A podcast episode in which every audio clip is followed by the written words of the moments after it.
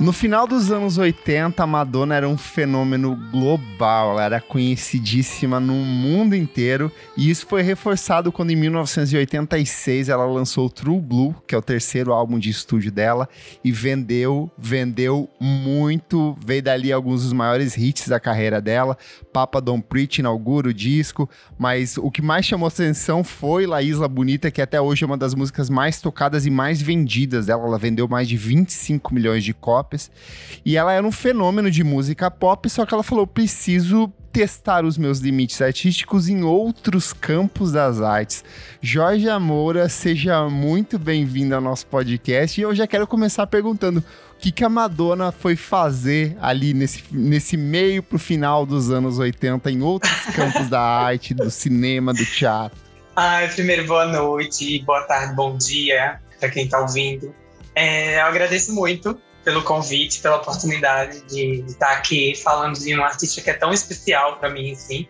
Eu acho que a Madonna, ela já estava após pós True Blue, assim, ela já estava é, passando por várias situações na vida dela e ao mesmo tempo que ela estava chegando aos 30, ela começou a perceber que ela não podia fazer música mais para adolescente, uhum. né? Ela não queria ser mais apenas uma cantora pop que dançava em cima do palco.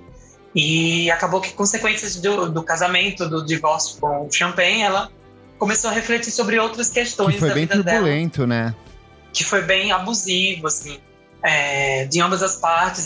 Teve agressões e, e foram para casa de justiça mesmo. teve muitas agressões pesadas dele, que tem uma das mais famosas que é ele colocou a cabeça dela dentro do forno e acender o forno. E ela se contradiz dentro. também em alguns momentos, porque eu lembro que acho que tem uns, uns quatro ou cinco anos ela foi a público falar que ele nunca agrediu ela. Então, assim, e ainda e falou que ela ainda amava ele. Então, assim, é um relacionamento é... muito conturbado, muito complexo. Isso. Assim. É, assim, depois que o, depois do lançamento do Like a Prayer, ele meio que se redimiu com ela, assim, e ele entendeu que o disco também era sobre ele, além Sim. de outras questões da vida dela.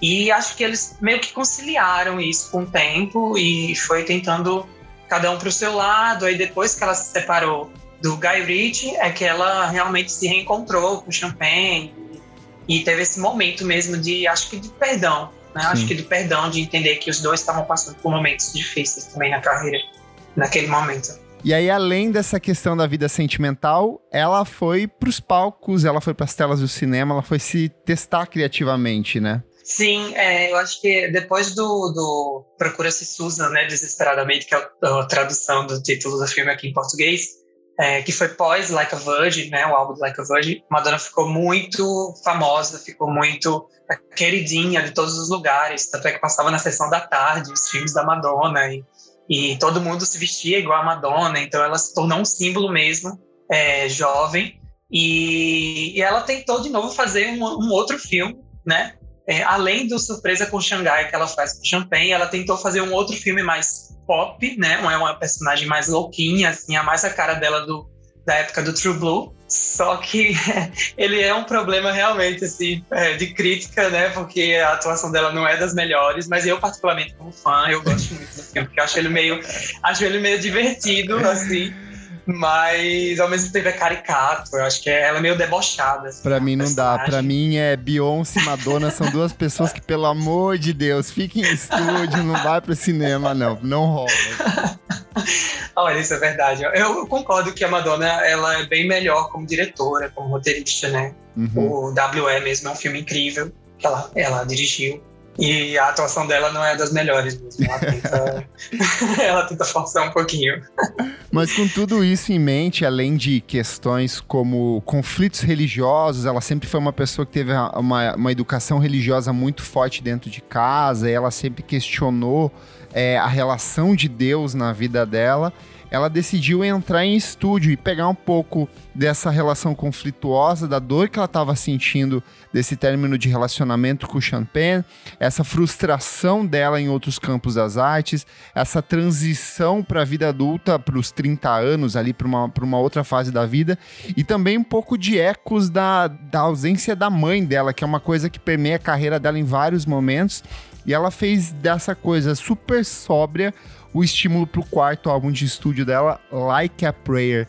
como que foi seu primeiro contato com esse trabalho que é fantástico? Ai, então, esse trabalho para mim ele é bem pessoal, assim, porque a minha família é muito fã da Madonna. Tem, a minha mãe e minhas duas tias são muito fãs. Elas são tão fãs que ela tem tatuado o sinalzinho da Madonna. Elas que tatuaram. legal, eu não sabia e, disso. É, é, é, e aí a minha mãe, ela, minha mãe adorava dançar. Minha mãe sempre foi da dança, assim, da aeróbica. E ela fazia aula de aeróbica com uma professora que era fã, fãzona da Madonna e elas aprendiam todas as coreografias. Então eu cresci num lar de mulheres que sempre estavam ouvindo disco, tinha o vinil, aí depois passou pro VHS, aí tinha fita cassete. Então era, tinha sempre um contato muito grande. É, True Blue era o álbum que sempre tocava em casa, uhum. em festa, o tempo inteiro. É, o primeiro também, o de 1983, é, o Madonna, ele tocava muito é um também discão, lá em casa. Eu adoro. Que é um, é um discão, muito é bom de pop dos anos 80 Nossa, ali. Muito gostoso, muito gostoso. Ele é atemporal para mim. E ele, Uhum. ele é amarradinho, assim, é bem, bem, bem costurado. Eu adoro esse, esse, esse disco. E aí, o Like a Prayer, ele. Minha mãe viu que eu cresci muito ao lado dela nessa, nessa questão de, de gostar e tal. E, e aí ela, um dia, no meu aniversário, é, adolescente, ela me deu o, o já era CD, né? Uhum. Já era o CD, ela me deu o CD do Like a Prayer. E aí eu fiquei muito surpresa com aquilo. E eu era, acho que eu tinha o quê? Uns 12, 13 anos por aí. E quando eu, quando eu ganhei o Like a Prayer no dia do meu aniversário. E aí eu ouvi, porque eu já tinha ouvido algumas músicas, já tinha ouvido Express Yourself em casa, minha mãe dançava. É que Madonna é uma dessas é uma dessas coisas que você pode não gostar, você pode não conhecer, mas você ouve, você ouve pelo menos umas É, 10, 15 músicas ali ao longo da sua vida, você vai ser impactado por isso e não tem Aham. jeito de escapar, né? exato, exato. Eu, eu cresci num bairro que tinha muitos botecos e todo boteco tocava Laisla Bonita. Então, Sim. sabe, de, de jovem a pessoa mais velha, todo mundo conhecia Laisla Bonita. Então a Madonna ela parece que ela tá onipresente, assim, mesmo que de forma que você nem lembre muitas coisas dela, né? Isso que é incrível nela também, porque de tão camaleoa que ela é, a gente lembra de várias facetas dela, né? Exato. E às vezes pessoas têm uma imagem dela, uma lembrança dela específica, mas não lembra de outras coisas. Isso é que é Uhum. incrível, assim. Quando eu vejo é, a questão da influência dela no, na sociedade. E aí, é, minha mãe me deu Like a Prayer, e eu, quando eu escutei ele inteiro, e aí no encarte vinha falando que esse álbum era dedicado à mãe. Aí minha cabeça explodiu, sabe? Assim, tipo, a minha mãe me deu um, um álbum Like a Prayer no dia do meu legal. aniversário, e, eu- e o álbum era sobre a mãe. E eu não conhecia tanto a história da mãe dela. Uhum. E aí eu fui pesquisar mais a fundo, né? Eu não tinha internet em casa, eu ia pra Lan House e eu ficava estudando a biografia da Madonna. E até que eu entendi, assim, o álbum é, e essa relação que ele tem, assim, muito forte com a família, com a religião, que também é uma questão muito forte para mim, é, do cristianismo, que foi afetado na minha vida. E ele me atravessa, assim, de várias... Vem várias camadas, assim, diferentes. A questão de amor, questão de família, questão é, a questão da religião. Então, ele é, é, é um álbum muito pessoal, assim, pra mim. Fico até Uhum. meio emocionada. Eu acho que os ouvintes já sabem, assim, eu tenho uma educação de pop que foi muito tardia. Eu fui primeiro pro rock e o pop veio muito tempo depois. Eu já fui Mas- ao contrário. É, mas como a, a- Madonna é uma coisa, é um fenômeno muito grande, é uma coisa assim que ela tá meio que relacionada a todas as esferas do rock, do pop, da música eletrônica, não tem como você escapar dela. Então, eu comecei ali nos anos 2000, quando ela lança o Confessions on the Dance Floor e ele tocava Hang Up, tra- tocava torto e direito na MTV, eu achava o clipe incrível e a música era muito boa. E aí eu acho que quando você começa é, a, a pesquisar sobre música, o Like a Prayer é um disco que você fala assim. Você bate assim, ele tá ali, a, ca- a capa é muito icônica, né? Do jeans ali com as correntes, uma coisa que até Uhum. voltou recentemente com a Rihanna a anunciando a, Rihanna. gravidez, com a barriga com a mesma, a, a mesma fotografia. E aí, quando você bate nele, você fala assim. É um disco muito anos 80. E ele é, tipo, tem todos os elementos de anos 80 ali. A produção, a batida, mas ele é um disco muito diferente, porque de cara ele abre com a faixa título e ela é uma puta de uma faixa de abertura, assim, porque começa com aquela guitarra sujona do Prince, assim, um solão meio metaleiro, meio hard rock, e você fala assim, calma, o que que tá acontecendo aqui? E aí, de repente, vem o, os, os, teclados, daí vem um coro de vozes, e daí vem a letra, que é totalmente provocativa, porque ela fala de um amor que é tão forte que é quase religioso. É uma coisa que você se ajoelha, você ora, você é, anseia por aquela pessoa como um, um católico devoto anseia por Deus, sabe? E aí você bate no clipe, e aí tem a relação dela com o santo negro, a igreja em chamas, a, ela toda com o cabelo preto, lambendo o pé do santo, assim, você fala, cara, tem muita coisa acontecendo aqui. O que é que tá acontecendo, né? Exato, né? e eu acho que quem gosta de música pop não tem como, ou, a, entendendo o contexto de música pop, olhar para isso e não se sentir impactado, né? É um disco muito impactante, né? É, ele é. E assim, a imagem que eu tinha antes de, de ver o clipe era essa imagem que minha mãe e minha, minha família ficou muito apegada, né? Essa imagem da Madonna loirona, de crucifixo, dançando de um lado pro outro no palco. E aí, quando eu vi esse clipe pela primeira vez no, no Immaculate Collection, que era o VHS que minha tia tinha, eu fiquei impactada, assim, porque era outra Madonna, assim. Eu até... Teve um momento que eu até, na minha inocência, eu pensei, é outra mulher? Ela não é a mesma mulher, porque ela tava de cabelo preto e era uma coisa meio da guitarra. E eu já tinha influência também do rock na minha vida, porque meu pai também é roqueirão, assim. Então eu já achava que era outra coisa, assim. Então é, é isso que é incrível nela, assim, que ela, ela representa os anos 80 do, do Madonna ao True Blue, mas ela também ela entende que quando chega 88, 89, ela, já, ela não precisa mais falar sobre o que ela falava, ela quer agora explorar outras coisas, né? Musicalmente e, e, os temas que ela explora no Michael né? Liricamente. Eu, eu acho que a, a, Madonna, essa imagem de Madonna, como se eu falo para você ouvinte, Madonna, você tem na sua cabeça, para mim essa imagem foi construída nesse disco, assim, dessa mulher é, é, provocativa, empoderada, forte, que não tem medo de desafios, que tá sempre testando e provando de coisas novas. E e é muito emblemático porque ele é um disco de 1989, então é um disco que fecha os anos 90, sabe? Ah. E abre passagem para uma sequência de outras coisas que ela vai fazer dali para frente. E eu acho muito curioso também que ele, ele vem num ano em que são dois discos que para mim são muito emblemáticos de 89, que é o Rhythm Nation da Janet Jackson e esse, sabe? São Nossa, dois discos sim. que tratam de assuntos muito parecidos, de empoderamento feminino, só que com um de uma mulher negra e o outro de uma mulher branca, sabe? E meio que eles se complementam, entendeu? E eu acho fascinante, assim, o quanto ele é emblemático nesse sentido, sabe? É, eu acho que, assim, a Madonna, ela, ela tenta... É, mesmo ela tendo é, esse privilégio de ser a mulher branca, ela pela história dela, né, de sair de casa, de fugir de casa para Nova York, de ter o contato com o Brooklyn, ela morava no Brooklyn.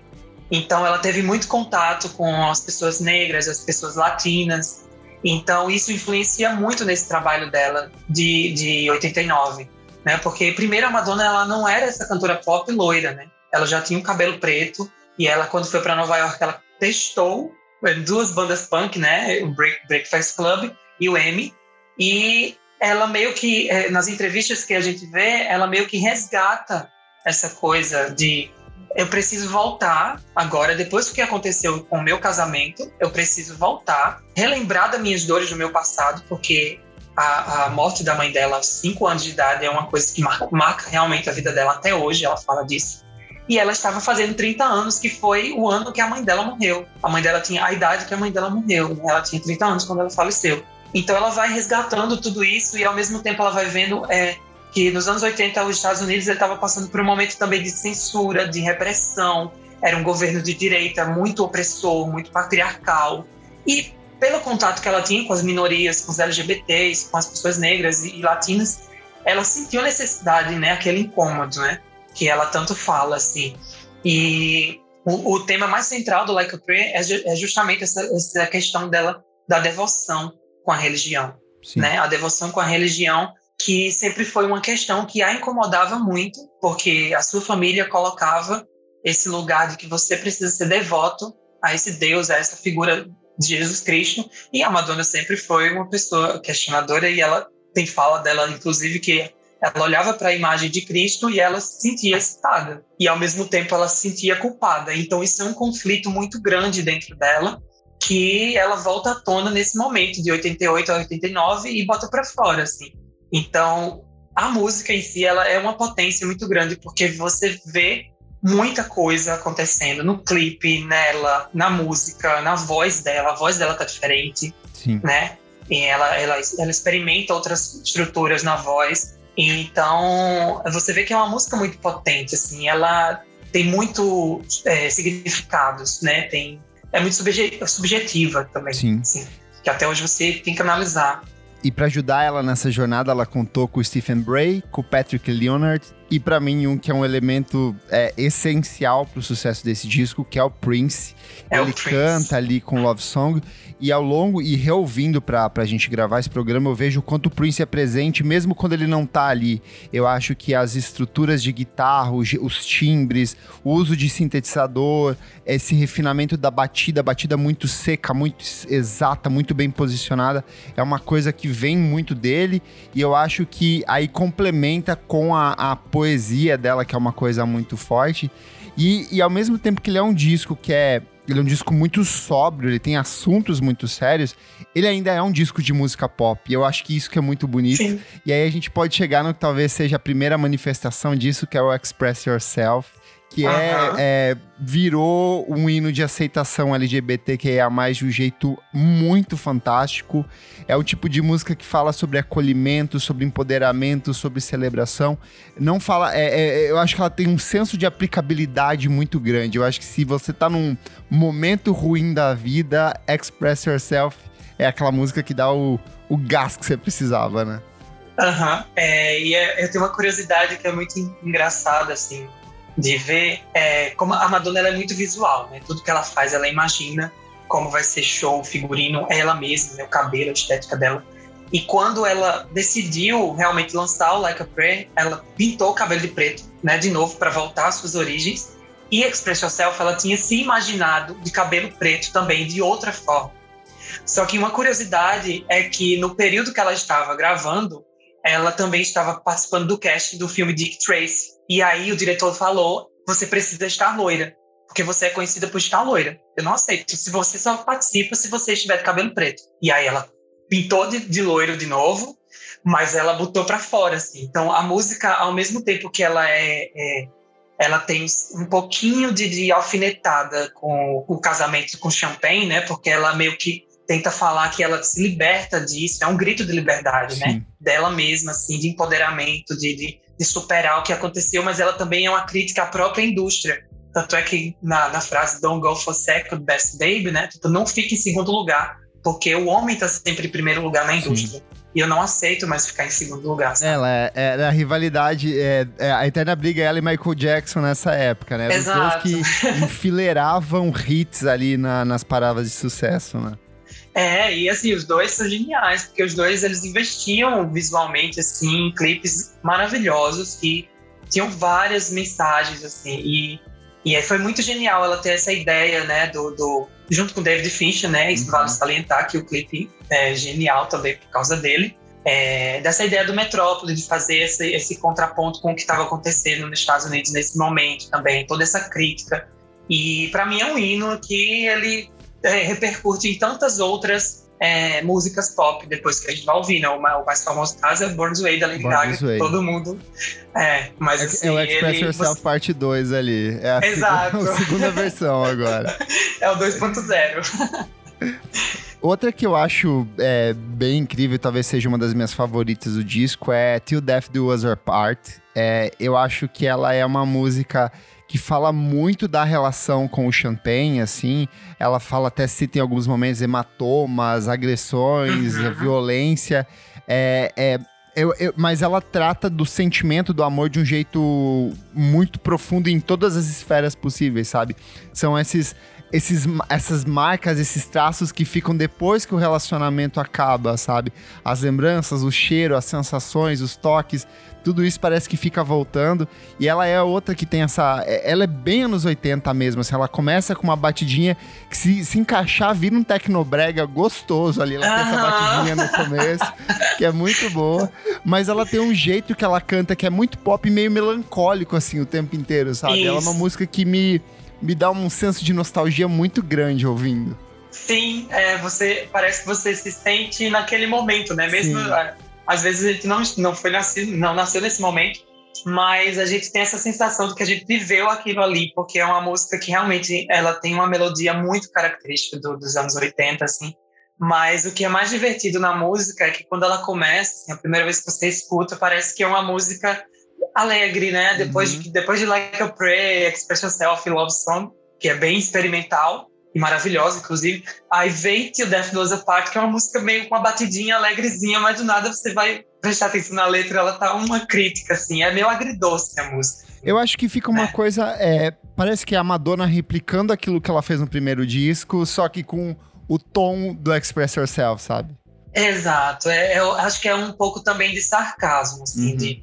Tanto é que o título da música, né, até que a morte nos separe, ele é meio, ele é meio irônico e meio sarcástico também, porque se a relação continuasse deles dois, realmente, até que a morte os separar. Porque... Ela fala, eu não quero ser só sua mulherzinha, né? Ela falou no começo Exato. da música, assim, é muito bom.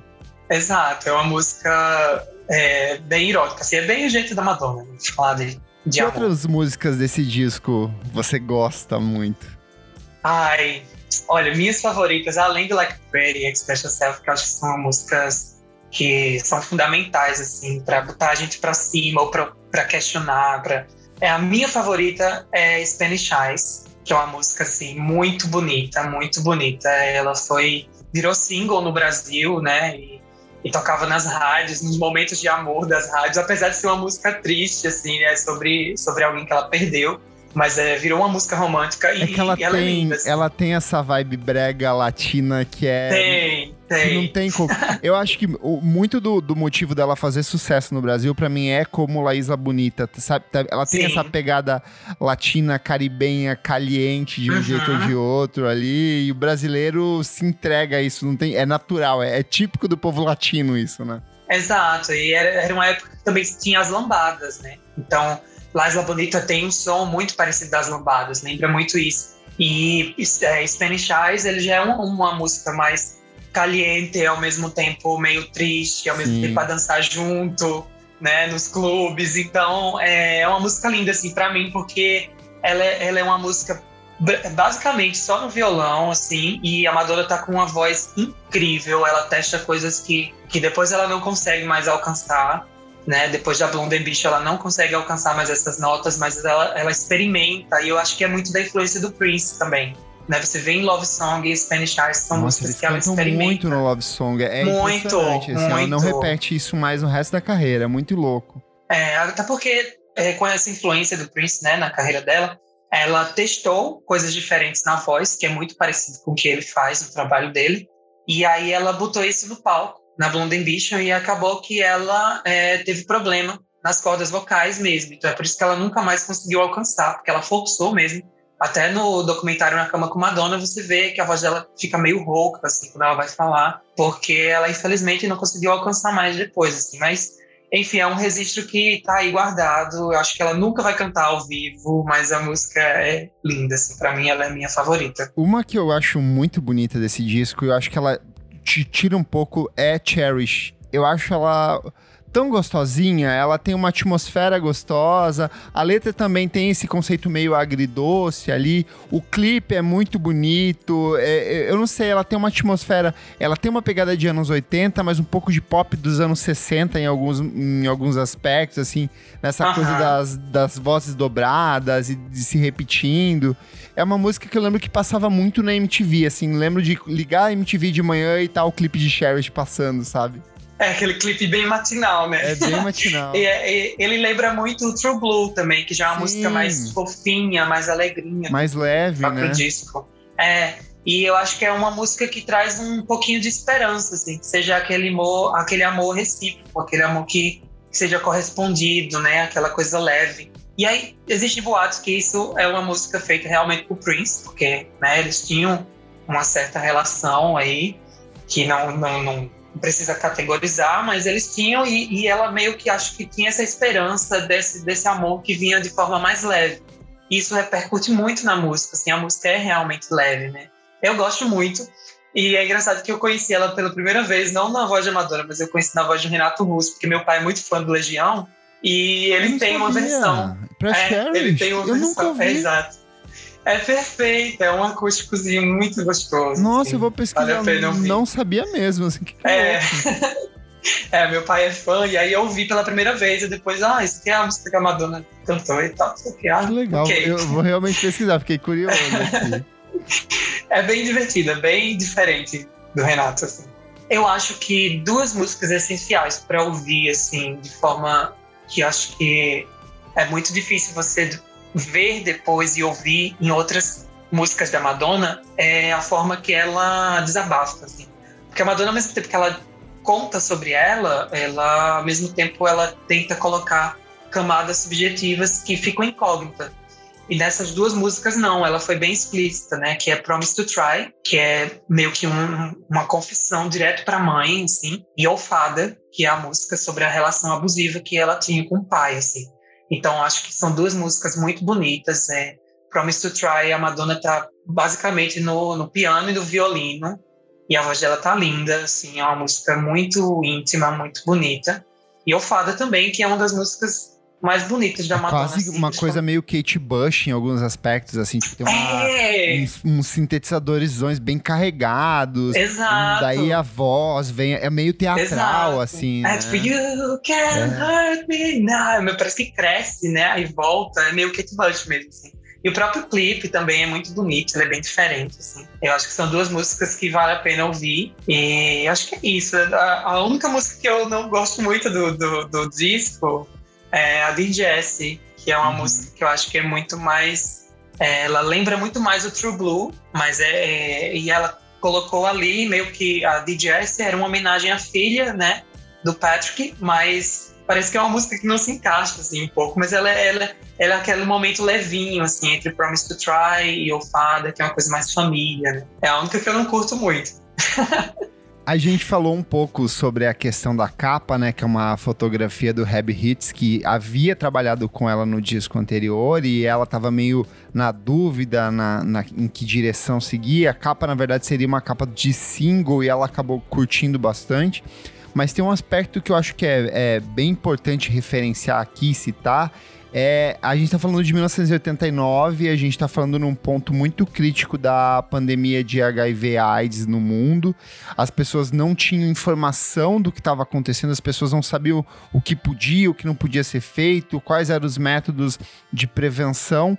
E a Madonna, que havia perdido vários amigos nessa época, peita a gravadora, peita todo mundo e fala: Não, eu vou usar o encarte do disco como um material de auxílio, de explicação para as pessoas, para os jovens terem noção de métodos de prevenção nessa época. E eu acho isso. é, ano passado a gente completou é, 40 anos da pandemia de HIV AIDS, né, do início da pandemia. E eu acho isso muito impactante, muito corajoso da parte dela, né? É, eu acho que a palavra realmente é essa, coragem, assim, porque é, é um momento que você vê que ela arriscou tudo, porque ela já estava conciliada, né, na indústria, assim, como aquela cantora pop, e ela vem do nada, além de toda a questão religiosa, que incomodou o Vaticano, né, que incomodou o Papa, Isso na esse disco na cabeça da senhorinha de direita cristã deve ter feito um estrago. É, viu? Eu acho. Eu acho que destruiu a cabeça da pessoa. E, mas também, ao mesmo tempo, provoca, né? E faz Sim. questionar outras coisas. Isso que é bom também. É, e aí eu acho que é, ela foi muito corajosa de trazer isso, mas de, de um jeito muito delicado, assim, que ela vai abordando isso depois no, na própria Blonde Ambition, no Na Cama com Madonna.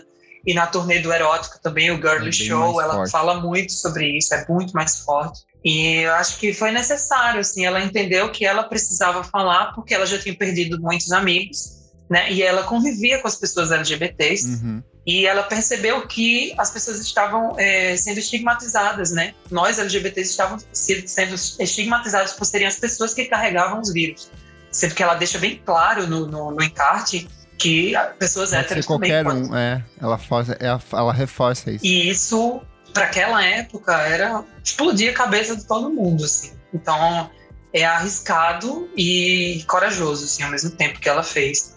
Que é o que ela vai fazendo depois, né? Depois do Like a Prayer, ela não para de cutucar todo mundo. Sim. E só para entender, o disco foi um sucesso comercial absurdo. Mais um, é, Madonna enfileirando sucessos. Mundialmente, o disco vendeu 15 milhões de cópias. Então o público abraçou, ela foi apresentada para uma parcela nova do público, o público cresceu junto com ela. Eu acho que essa força da Madonna, desse fascínio do público, vem muito dessa época deles amadurecerem junto com ela, ela criativamente. E a crítica que sempre achava ela meio que uma cantora pop, genérica. Tem até um texto fantástico da, eu acho que é da Veja nessa época, falando assim: Cindy Lauper veio para ficar, a Madonna é só mais uma que vai ser esquecida daqui pra frente. Porque era um pop bem bobinho, assim, bem leve que uh -huh. no começo de carreira. Mas a crítica adorou. Tem até uma fala do J.D. Considine da, da Rolling Stone que ele fala. Esse é o disco mais próximo da arte que a música pop já teve. E, e, de fato, eu concordo. Eu acho que ele é um disco é, é muito transgressor e eu não consigo imaginar algumas obras, por exemplo, o auto-intitulado da Beyoncé, disco da Lady Gaga. Eu acho que muitos deles, esses discos que trazem um caráter mais provocativo, é, é eu acho que o, o, o Like a Prayer é de fato um divisor de águas, assim, é um, olha, o pop não precisa ser é, uma coisa bobinha, descartável, genérica, que vai tocar na rádio e você vai esquecer. Ele pode Obviamente que ela não foi a primeira a fazer isso, como a gente já falou, Janet Jackson já tinha feito isso, muitos outros artistas negros faziam isso, mas eu acho que ela leva esse tipo de discurso para o grande público de um jeito que só Madonna podia fazer. É, eu acho que ela entende assim que ela a potência que ela tem e isso que é muito muito legal assim, na carreira dela, que eu admiro muito. Ela entendeu o privilégio que ela tem, né? Ela sendo uma pessoa branca, loira e conseguir levar outras questões junto com ela, né? Ela não só traz ela, ela traz a vida de outras pessoas também, de outras minorias junto. E, e é muito engraçado porque é, o disco ele foi boicotado pela Pepsi, né? Quando ele cancela o contrato com ela, após o, o vídeo do Like a Prayer sair na MTV. E aí a, o que os produtores dela falavam é que vai flopar, vai flopar, vai flopar. E aí do nada estourou e aí no VMA, quando ela ganha, né, o, prêmio de, melhor clipe do ano, ela agradece a Pepsi. Eu só consegui aqui estar aqui vendendo Só para dar um, um contexto, nessa época a Pepsi estava numa batalha muito grande com a Coca-Cola para tentar alavancar as vendas. E como estratégia de marketing, eles adotaram uma postura que permanece até hoje, que é de investir pesado em artistas de música pop. Então, o Michael Jackson assina um contrato milionário com a Pepsi, a Madonna assina um contrato de 5 milhões de dólares com a Pepsi. E quando eles olham pro clipe do Like a Prayer, eles falam: nem fudendo que a gente vai bancar isso. Fica com o dinheiro, mas a gente não apoia mais, não vai mais apoiar a sua turnê.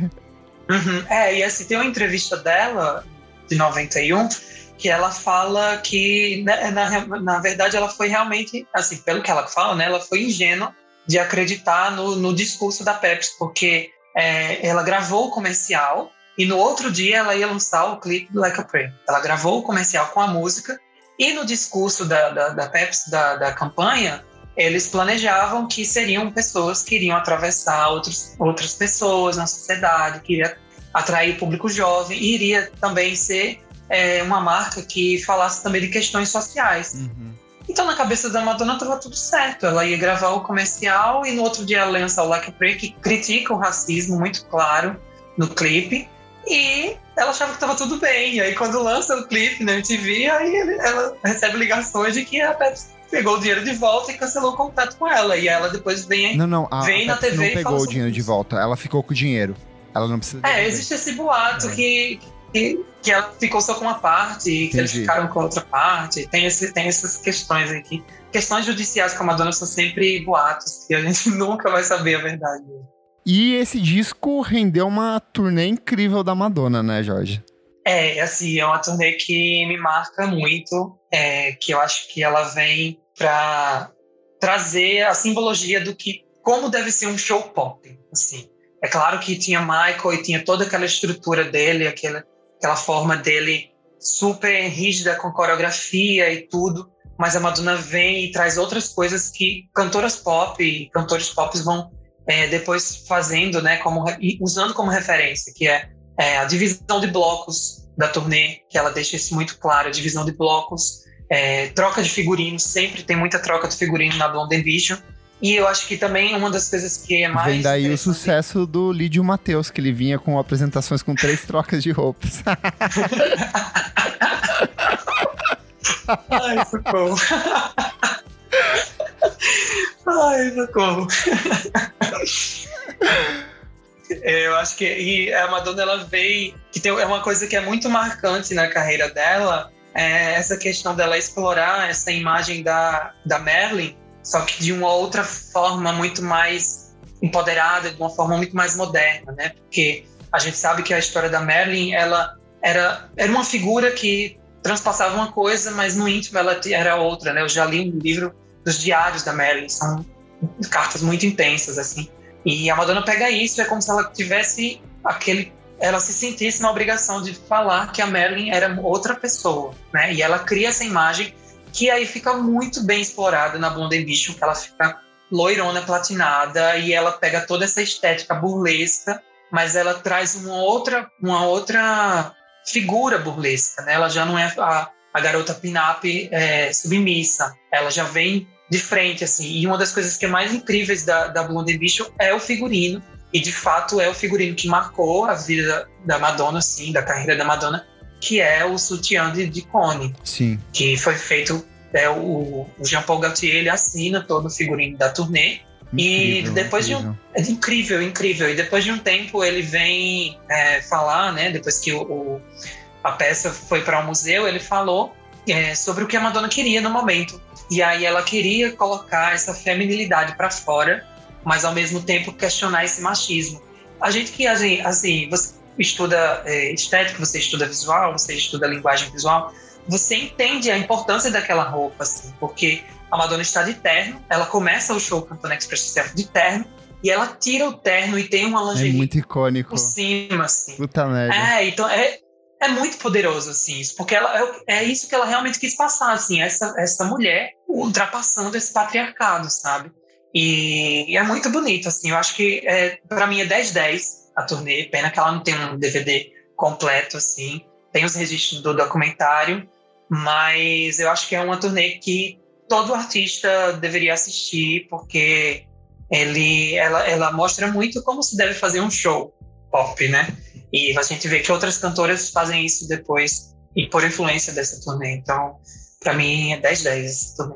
Perfeito. Já que você puxou nota, vamos para as notas aqui desse disco. É, eu vou começar falando que é, é, o Like a Prayer eu acho que é um desses discos que são essenciais para você. Em algum momento na vida você tem que parar, ouvir, entender. Talvez hoje ele soe um pouco datado ou ele pareça muito com outras coisas, mas foi porque a Madonna fez isso lá atrás. Então, em termos de produção, de incorporar esses elementos, tem muitas, muitos artistas atuais que eu sinto que vão incorporando, preservam um pouco dessa estética, dessa sonoridade, de conceitos líricos. É, dito isso, ele é um disco que te pega logo de cara. Ele, você tá. Parece que você tá vivendo a sua vida normalmente. A Madonna vem você por trás e te derruba no chão, porque a sequência de abertura assim é muito impressionante, é muito impactante. Mas eu acho que do meio pro final ali, salve os singles e as músicas que são de fato um destaques, eu acho que tem algumas músicas ali que meio que se perdem, elas poderiam ser substituídas por outras coisas. Você falou a, a, própria Dear Jess, eu acho que ela é uma música que se perde dentro do disco. Tem tanta coisa impressionante ali. Uhum. Act of Contriction é outra que para mim também não. Não sei se porque tá lá no final, acaba meio que se perdendo. Dito isso, a minha nota pro disco é nota 9, e eu acho que a Madonna ainda vai fazer coisas ainda mais importantes. Eu gosto do que vem pela frente ainda. A fase eletrônica é uma coisa muito gostosa. Perfeito. Ray of Mas é, o 9 eu acho que é um disco muito transgressor, muito importante e que todo mundo uma vez na vida deve tirar um, esses minutinhos aí pra ouvir. É, eu acho que é essencial para se falar de Madonna, né? Se falar de, de mulher artista pop nos anos 80, assim. E você ouvir entender toda a história do disco, assim. É, eu acho que, pra mim, ele, ele é, apesar de DJs, ele é um, ele é um 10-10 pra mim, porque eu acho ele importantíssimo, ele é muito bonito, ele é muito bem costurado, assim. Ela tem, ela tem um tema e ela quer falar sobre esse tema e do começo ao fim você escuta, é, você percebe que ela está realmente falando sobre esse tema. E eu gosto de Act of Contrition, não vou mentir, mas eu acho que ela deveria sim pós Like a Prayer. Eu acho que ela, porque na verdade ela é um, ela é um complemento do Like a Prayer. Então sim. acho que ela poderia ter vindo como segunda faixa do disco, mas acho que ele é perfeito. Para mim é perfeito, apesar de Jesse. O Clássicos VFSM é um projeto paralelo do podcast Vamos Falar Sobre Música. Apoie a gente em padrim.com.br barra podcast VFSM e tem acesso a esse e outros programas lançados com muita antecedência. Eu sou o arroba Kleberfac no Twitter e no Instagram. Então, esse é o Jorge Moura, no, no Instagram, arroba Jorge Moura. Só tem eu. Você vai, vai me achar em qualquer lugar aí, porque só tem o de Jorge Moura. É, eu sou jornalista musical também, eu escrevo para a revista Balaclava e apresento o Festival Coquetel Molotov aqui em Recife. E vai me seguir lá e você vai ver que tem muitas outras coisas. Sou uma pessoa inquieta, trabalho como DJ, modelo, performer também. Então tem muita coisa lá que eu solto de vez em quando meus trabalhos, minhas, minhas questões, minhas, minhas inquietações. tá tudo lá. Boa. É isso. Jorge, muito obrigado pela sua participação e eu vou deixar o convite. Eu acho que a gente pode fazer uma trinca de Madonna com a partir desse Ai, disco, né? Tudo, tudo, tudo. Eu acho que eu percebi que você gosta muito do Ray of Light. Eu gosto. Também muito... Eu acho que a gente pode fazer Ray of Light e Confessions aí, pegar três décadas diferentes da carreira dela aí. Eu acho, eu acho, eu acho que são, são inclusive três discos muito, muito foda, assim. Ai, vamos falar de Rail Light. Já, já pode ser agora. Boa. Aquela, bora falar agora. Muito obrigado pela sua audiência e até a próxima. Tchau, tchau. Beijo para você. I have a reservation.